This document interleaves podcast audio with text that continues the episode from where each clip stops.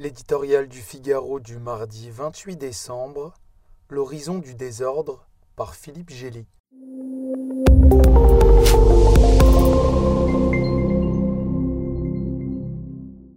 Nul ne prend plaisir à jouer les oiseaux de mauvais augure au lendemain de Noël.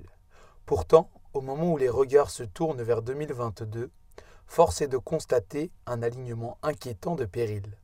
S'il devait s'agréger, le monde pourrait traverser une de ces tempêtes majeures qui ponctuent les siècles. Non que la planète fût jamais pacifiée, elle est saignée en permanence d'une cinquantaine de conflits. Le fait nouveau, c'est un jeu de force globale qui porte la menace d'un grand basculement.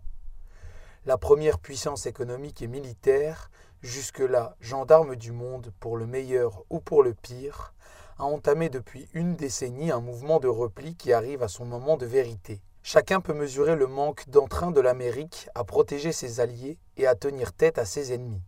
La preuve par l'Afghanistan. Ce qui a pour effet d'aiguiser des appétits concurrents. La Russie en Ukraine, la Chine à Taïwan, l'Iran dans ses installations nucléaires souterraines voit de concert s'ouvrir une opportunité de tester la résolution du vieux Joe Biden.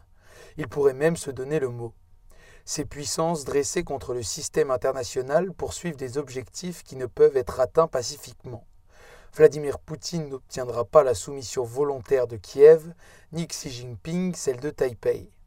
Le premier est engagé dans une stratégie de déstabilisation asymétrique partout où les Occidentaux lâchent prise, en Syrie, en Libye, au Mali et même au cœur des démocraties gangrénées par la désinformation. Le second accomplit un vaste plan de conquête économique et de compétition politique visant à asseoir sa prééminence. Après avoir tant déploré l'interventionnisme américain, les Européens ne devraient pas tarder à le regretter.